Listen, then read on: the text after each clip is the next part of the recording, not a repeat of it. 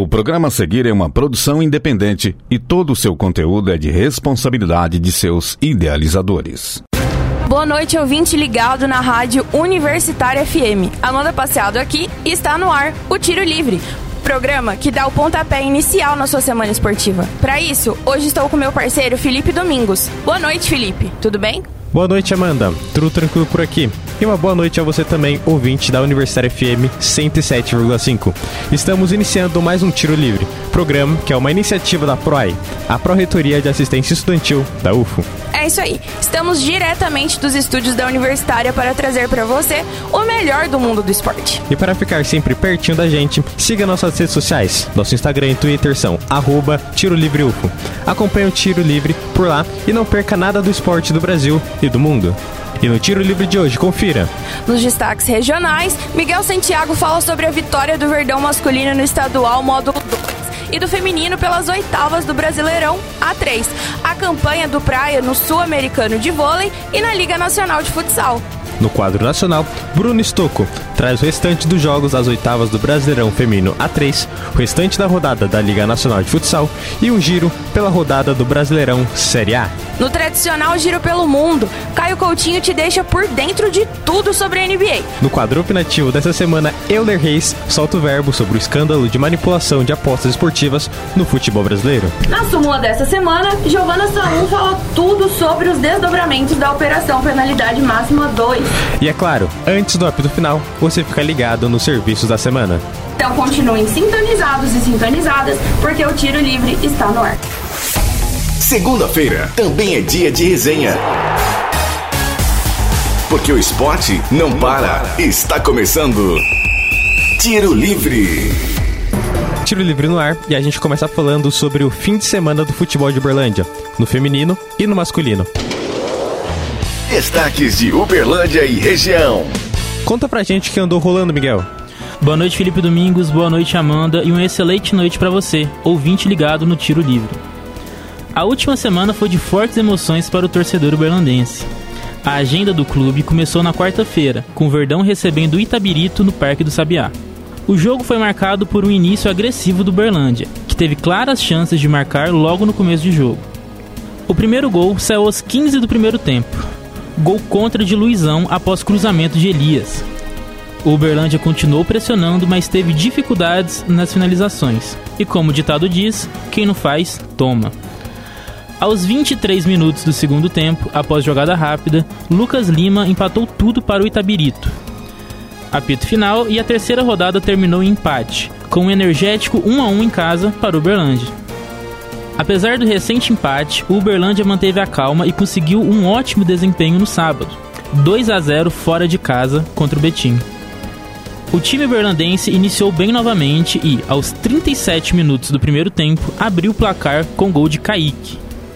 O segundo e último gol saiu aos 46 minutos do segundo tempo. Após cobrança de falta, Gabriel Carioca marcou de cabeça para o Verdão. Com estes resultados, o Uberlândia segue sem derrotas no módulo 2 do Campeonato Mineiro e se consolida com 8 pontos no segundo lugar, estando apenas a um ponto do líder Boa Esporte. O Verdão volta a campo no sábado para receber o Tupi, no Parque do Sabiá, às 4 horas da tarde. Bom demais, Miguel. E o Verdão Feminino? Segue firme na luta pelo acesso para a Série A2? Segue mais que firme, Amanda. As meninas do Uberlândia Esporte Clube venceram o Capital por 2 a 0 no Parque do Sabiá e estão classificadas para as quartas de final do Brasileirão A3. A vitória da classificação teve o placar aberto na reta final do primeiro tempo. Após uma boa jogada de Dilene pelo lado direito do ataque, Tuane aproveitou a chance e marcou para o Verdão.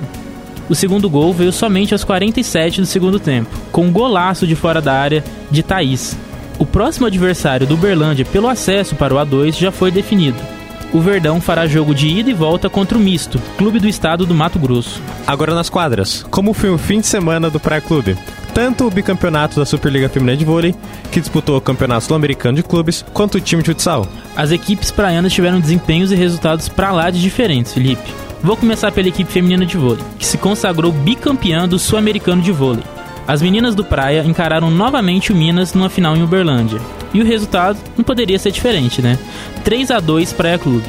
O Praia começou o clássico pão de queijo a todo vapor impondo seu ritmo de jogo com ótimos saques e boas viradas de bola, vencendo assim o primeiro set por 25 a 16. O Minas reagiu, mudou algumas coisas e encaixou muito bem o bloqueio no segundo set, fechando com parcial de 17 a 25.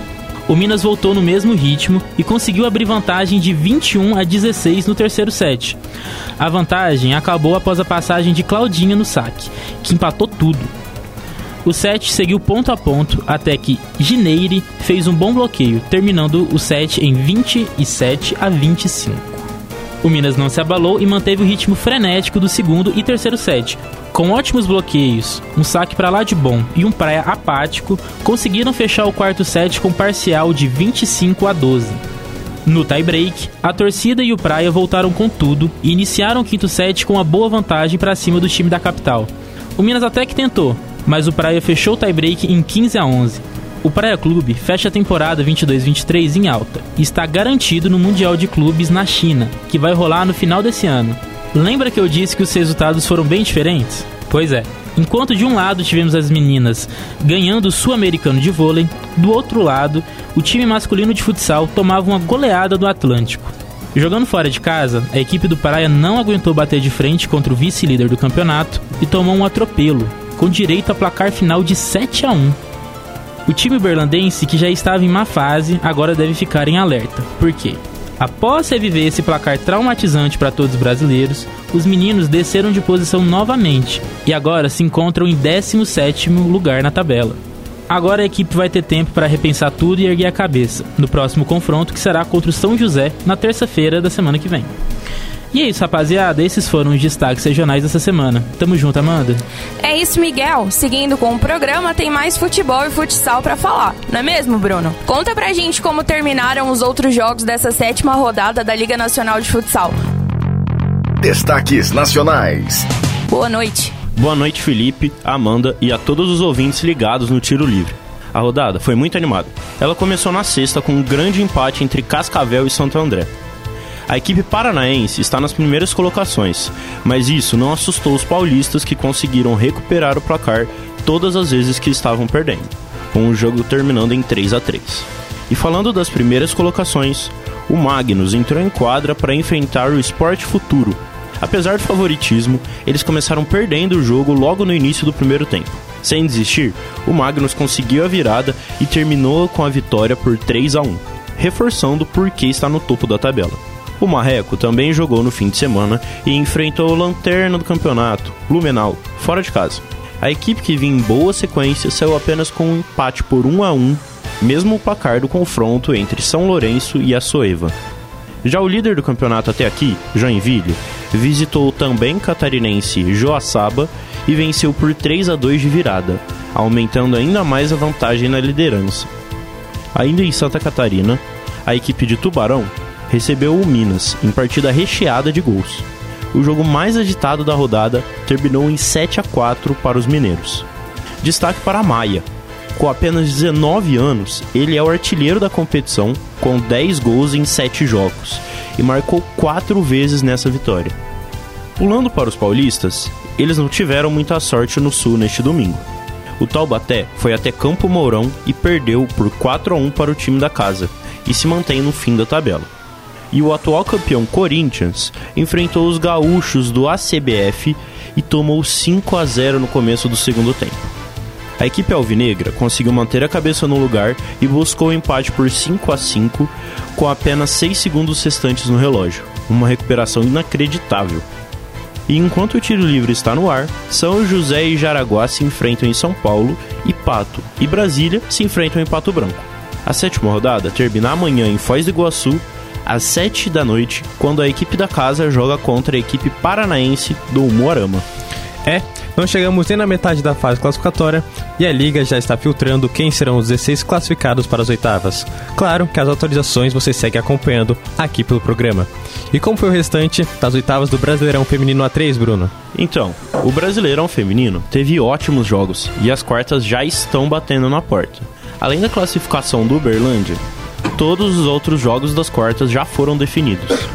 Começando pelas adversárias das mineiras, tivemos Misto do Mato Grosso enfrentando Polivalente do Tocantins, com duas boas atuações mato-grossenses, vencendo por 2 a 1 como visitante e 3 a 0 em casa, elas passaram para as quartas com facilidade e enfrentarão as mineiras com o primeiro jogo sendo em Uberlândia.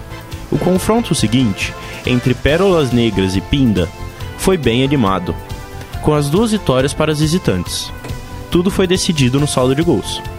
Pinda ganhou por 2 a 0 no primeiro jogo e perdeu por 2 a 1 na volta, conseguindo passar no sufoco para as quartas de final com um gol de vantagem no saldo. Nessa próxima fase, elas vão enfrentar o Juventude, que teve vida fácil contra o Toledo. As gaúchas ganharam os dois jogos por 2 a 0 e mantêm o melhor ataque até aqui com 12 gols, empatadas com o misto. Continuando, as acrianas do Acer Murbi enfrentaram o Recanto e foram eliminadas. Elas até conseguiram um empate por 0 a 0 em casa, mas quando foram visitar as adversárias, foram dominadas e perderam por 3 a 0. Na próxima fase, o Recanto enfrentará o Remo, que passou com certa dificuldade do IAP do Maranhão. Os resultados tiveram a diferença mínima: 1 a 0 para o Remo na ida, em casa, e 3 a 2 também para as paraenses, na volta. O penúltimo embate foi extremamente acirrado. Na ida, o VF4 da Paraíba saiu na frente, mas tomou um empate em casa com o jogo terminando em 1 a 1. Na volta, o Guarani de Juazeiro do Ceará bem que tentou, só que o 0 a 0 permaneceu no placar. Assim, aconteceu a única disputa de pênaltis das oitavas do Brasileirão Feminino A3.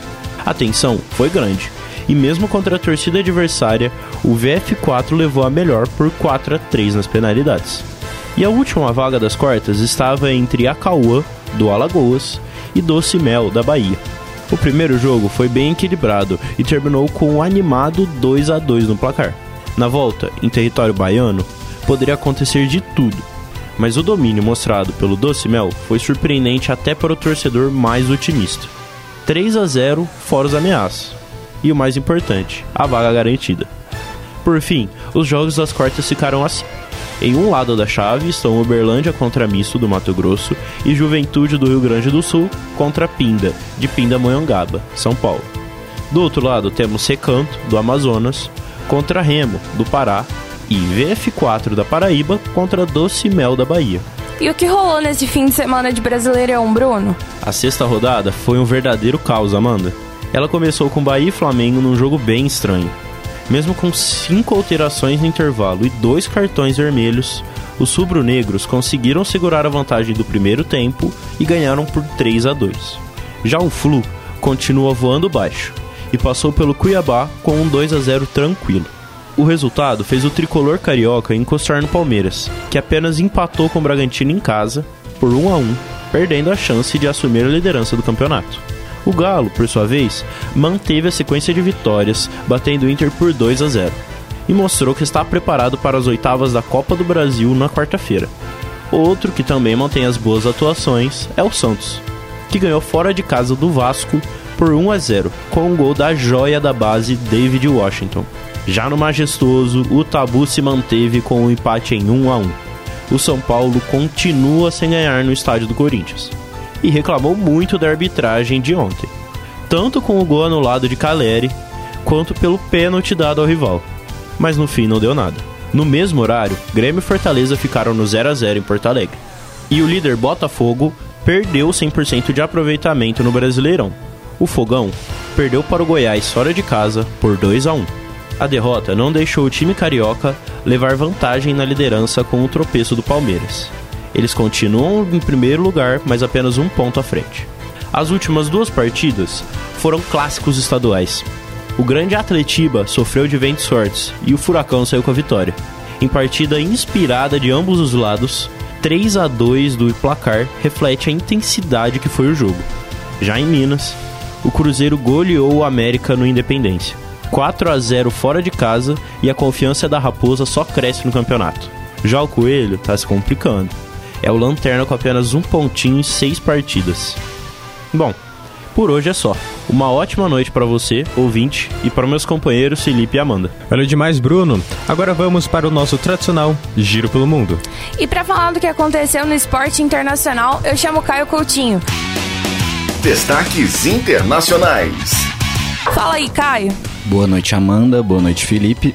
Eu começo hoje rapidamente me despedindo do Tiro Livre. Hoje é a minha última participação e gostaria de agradecer a toda a equipe e, é claro, aos nossos ouvintes. Valeu demais. Pelas semifinais da Liga dos Campeões, o Real Madrid recebeu o Manchester City no jogo da ida na semana passada e deu empate. No primeiro tempo, o City controlou a posse e o Real Madrid jogou no contra-ataque. Mesmo fora de casa, foram os ingleses que ditaram o ritmo do jogo, controlando a posse de bola e buscando espaços para testar o goleiro Courtois. Do outro lado, os merengues apostaram numa marcação forte e escapadas de Vini Júnior pela esquerda. O brasileiro finalizou de fora da área e colocou os merengues na frente. O segundo tempo foi de pressão do Real Madrid, especialmente com Vinícius Júnior e Benzema. Mas De Bruyne aproveitou uma rara subida do City ao ataque para empatar o confronto. O jogo de volta será nesta quarta-feira, às quatro da tarde. A partida que definirá um dos finalistas da Champions será no Etihad Stadium, em Manchester. No outro jogo da semifinal, Milan e Inter de Milão se enfrentaram no San Siro e deu Inter. Depois de 5 minutos de equilíbrio, a Inter de Milão dominou o jogo e em 3 minutos a equipe marcou dois gols e deixou o Milan atordoado. Dzeko e Mkhitaryan marcaram.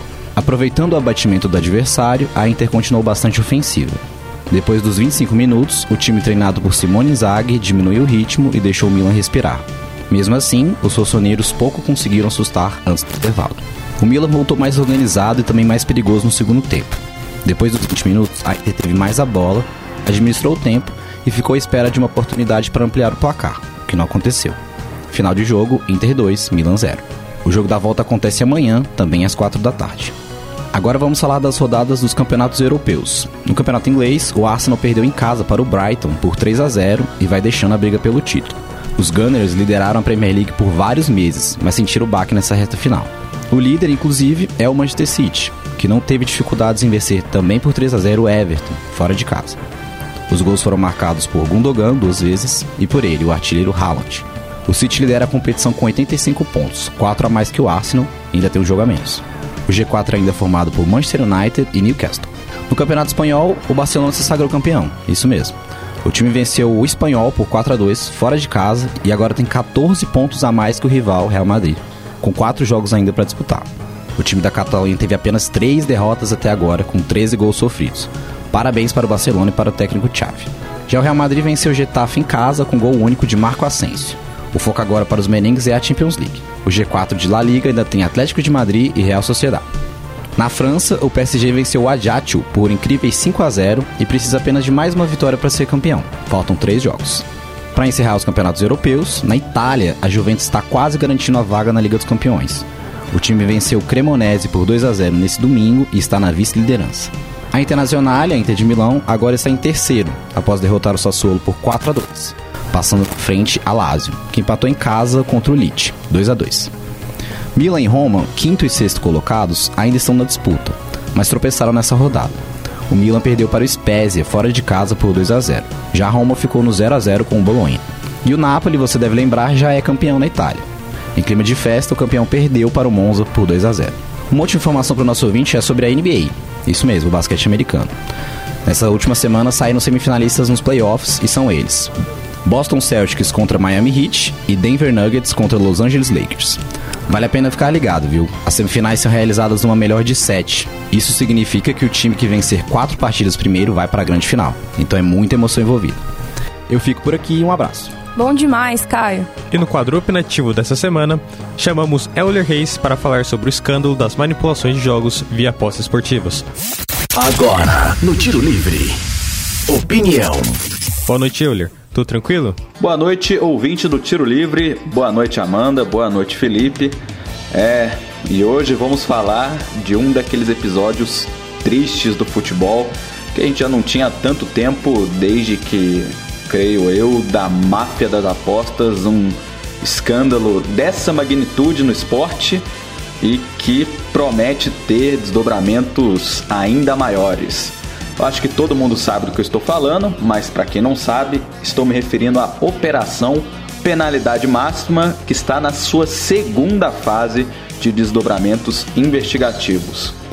E o que exatamente eles estão investigando? Estão investigando quadrilhas de apostas que estão cooptando atletas para obter rendimentos milionários, em alguns casos, em apostas esportivas do futebol. Então, para dar uma breve contextualização, como funciona o esquema que o MP de Goiás está denunciando, a quadrilha escolhe a casa de aposta e as partidas e faz dessa maneira a determinação de como que vai ser a fraude. Se é um cartão amarelo, um cartão vermelho, um pênalti, enfim. O segundo passo que as quadrilhas investigadas pelo Ministério Público dão é escolher atletas ou sugerir atletas entre si para que eles possam ser aliciados e, com uma oferta em dinheiro, oferecer que eles, em troca dessa quantia, executem uma determinada função dentro do campo. Então, por exemplo, falar para o atleta: ó, no segundo tempo você vai ser expulso, no primeiro tempo você vai tomar um cartão amarelo, enfim, coisas desse tipo. A quadrilha antecipa um dinheiro ao atleta escolhido, então é o que chamamos de, que foi chamado, melhor dizendo, de sinal, podendo chegar até 80 mil. Os criminosos, eles acompanham os jogos que estão escolhidos a dedos ali, os jogos que estão nessa esfera de influência deles com seus atletas cooptados e tinham os atletas cooptados uma promessa de receber até 500 mil reais. Caso o atleta não cumpra aquilo que foi acordado com ele, e inclusive ele recebeu uma parte do dinheiro para cumprir, essa quadrilha chegava a ameaçar, como a gente viu no caso do Bauerman, que o aliciador inclusive o ameaçou de morte. Bauerman se desesperou nas mensagens em que ele é citado, não há condenados ainda. Enfim, e se o atleta faz a parte dele, como é a investigação do MP, ele pode receber um lucro que pode chegar até a casa dos 800 mil reais. Pois bem, é, algumas coisas que a gente pode colocar aqui para essa questão do, da opinião é a seguinte: o futebol ele é o lazer de muita gente e por vezes a gente acompanha a partida esperando por um resultado específico que o time pode estar tá brigando ali na parte de baixo da tabela, então a gente espera que o nosso time ganhe para poder sair daquela situação ruim, não ser rebaixado, ou o time está nas cabeças disputando o campeonato. E tem essa maçã podre ou maçãs podres dentro do time que estão sendo desleais, primeiro com seus companheiros, segundo com a instituição que os paga muito bem para representar no âmbito esportivo, e em terceiro com a torcida. Então, imagine você, como por exemplo teve atletas do Juventude que acabou rebaixado no Campeonato Brasileiro do ano passado, que estavam envolvidos nesse esquema de manipulação de resultados. Então, muitas vezes, o camarada recebeu um amarelo, poderia ser suspenso e desfalcar a equipe dele numa próxima partida, prejudicar o desempenho esportivo. O cara poderia dar um pênalti para o time adversário, porque o aliciador o pagou para isso, prometeu ainda mais dinheiro para isso. É muita gente que sonha em chegar num ponto que esses jogadores chegaram, de estar tá disputando uma Série A, representando milhões de pessoas, uma torcida gigante e infelizmente jogando o que para muitos não passa de um sonho, jogando uma carreira promissora no lixo e simplesmente traindo aqueles que os confiavam, tanto no âmbito do trabalho quanto no âmbito dos torcedores, da instituição e por aí vai. O que a gente pode esperar disso? Punição severa para servir de exemplo. Então, às vezes, tem um jogador balançado ali, achando que vale a pena ali, um cartãozinho amarelo, não faz mal a ninguém, e que ele pense duas, três, quatro, duzentas vezes antes de ir para frente com isso, e que sirva de exemplo para que ninguém mais repita esse ato, que seja realmente um contribuidor para que essas coisas possam, se não forem sanadas, no mínimo reduzidas ao máximo. É isso, gente. Minha opinião fica por aqui. Até a semana que vem. Estamos juntos. Valeu demais, Euler. E agora vamos para a súmula tiro livre dessa semana. Isso mesmo, Amanda. Para isso, chamamos a Giovana Salum para falar sobre os desdobramentos da Operação Penalidade Máxima 2, que investiga justamente esses escândalos de manipulação de jogos via apostas esportivas que o Euler falou. Súmula Tiro Livre. Boa noite, Giovana.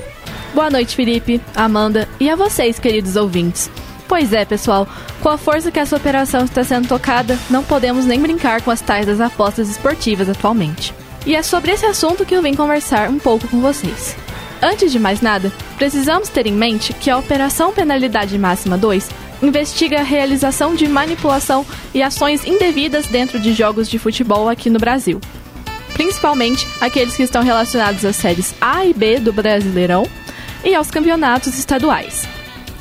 Esta operação, que é tocada pelo Ministério Público do Goiás, investiga uma série de esquemas formados por jogadores e grupos criminosos que ganhavam dinheiro com apostas relacionadas a lances bem específicos de partidas que ocorreram durante o ano passado. Desde o final de 2022, 16 pessoas estão sendo ativamente investigadas pelo Ministério Público, assim como vários atletas que foram citados durante o processo. Inclusive, vários jogadores já foram afastados por tempo indeterminado de suas equipes, até que esta investigação chegue ao fim. Agora, você provavelmente deve estar se perguntando como os aliciadores e os atletas envolvidos manipulam as partidas, né? Bom, pessoal, os principais combinados feitos entre os jogadores e os chefes dos esquemas de apostas envolvem os atos de receber cartões amarelos ou vermelhos, cometer pênaltis, garantir derrotas parciais no primeiro tempo, combinar quantidades de cobrança de escanteios, entre outros vários itens quantificáveis que podemos encontrar nas regras do futebol. A partir do recebimento das primeiras denúncias de manipulação de jogos, que ocorreram justamente no estado do Goiás, acreditava-se que tais esquemas tivessem ocorrido apenas em três jogos da Série B do Brasileirão. No entanto, uma série de acontecimentos levou os investigadores a crer que o problema com as apostas, na verdade, se estendia a nível nacional.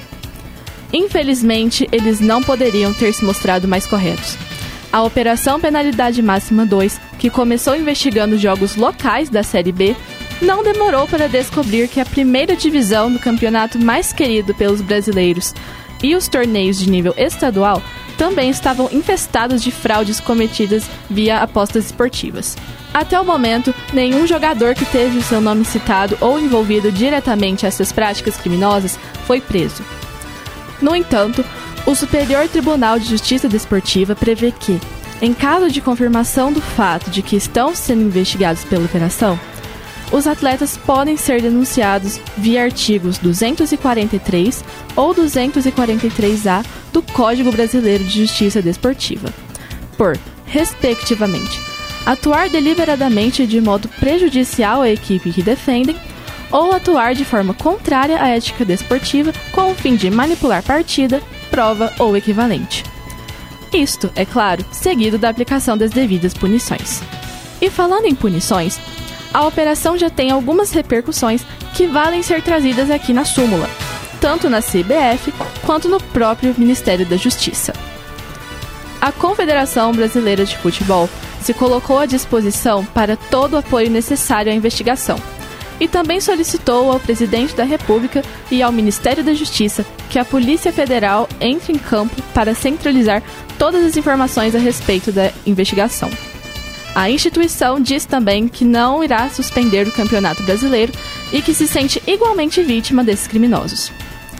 Na mesma linha, o ministro da Justiça e Segurança Pública, Flávio Dino, determinou que a Polícia Federal investigue as denúncias de manipulação de jogos do Campeonato Brasileiro das séries A e B do ano passado. Abre aspas para o ministro. Diante de indícios de manipulação de resultados em competições esportivas, com repercussão interestadual e até internacional, estou determinando que seja instaurado inquérito na Polícia Federal para as investigações legalmente cabíveis. Por agora, o certo é que o assunto vai render. Por hoje é só. Vou ficando por aqui. Boa noite, Felipe, Amanda e ouvintes do Tiro Livre. Até o próximo programa. Bom demais, Giovana! E por último, mas não menos importante, papel e caneta na mão, porque é hora dos serviços da semana. O que acontece na UFO? Você fica sabendo no Tiro Livre. Serviços UFO. Estão abertas as inscrições para os estudantes da educação básica ESEBA para alunos que estejam em situação de vulnerabilidade econômica. O processo seletivo abrange custos como alimentação, transporte urbano e inclusão digital. As inscrições abrem hoje, dia 15, e vão até dia 22, e devem ser realizadas via portal de serviços da graduação. Vale ressaltar que a vulnerabilidade econômica é caracterizada pela renda familiar per capita de até um salário mínimo, sendo equivalente a 1.320 reais. Para mais informações, acesse www.comunica.ufo.br/notícias. Essa semana também acontecerá a 21 edição da Semana Nacional de Museus. O evento começa hoje, dia 15, e vai até dia 19 de maio. O evento terá como temas museus, sustentabilidade e bem-estar, mostrando a importância dos museus como promotores de bem-estar e de sustentabilidade. A programação é gratuita, aberta ao público e terá roda de conversa e palestras. As atividades serão presenciais e online e haverá emissão de certificados para cada evento. Para saber mais sobre a programação do projeto, acesse comunica.ufo.br barra notícias. Apito Final. Tiro Livre. Apito final do Tiro Livre de hoje. Para sugestões e dúvidas, mande mensagens no Facebook do programa www.facebook.com barra Tiro Livre. Aproveite e curta a página da Rádio Universitária FM no Facebook e no Instagram. Além disso, dá uma força pra gente e siga o programa por lá, arroba Tiro Livre UFO. Fique atento nas próximas edições semanalmente nas segundas-feiras, às 8 horas da noite. Vale ressaltar que todos os nossos programas estão disponíveis no nosso Spotify. Também no Spotify, fique de olho nos nossos podcasts. É só pesquisar Tiro Livre UFO no aplicativo. O Tiro Livre é uma iniciativa da PROAI, Pró-Reitoria de Assistência Estudantil da UFO. Caso você esteja andando pelos campos da UFO e notar alguma movimentação estranha, entre em contato com o WhatsApp da UFO Segura 34 9 99 96 4597. Repetindo, 34 9 99 96 4597. Essa edição foi produzida por Elder Rodrigues, Miguel Santiago, Bruno Estocco, Caio Coutinho, Euler Reis, Giovana Salum e Mariana Gulo. Apresentados por mim, Felipe Domingos, e pela minha parceira Amanda Passeado. Edição de Benício Batista e revisão de Lázaro Martins. E apoio técnico de Edinho Borges e Mário Azevedo. Boa noite, Felipe, e a você, ouvinte. Muito obrigado pela audiência nessa edição do Tiro Livre. Boa noite, Amanda, e a todos que estiveram conosco na 107,5. Um abraço e uma ótima semana esportiva para vocês. Universitária apresentou Tiro Livre.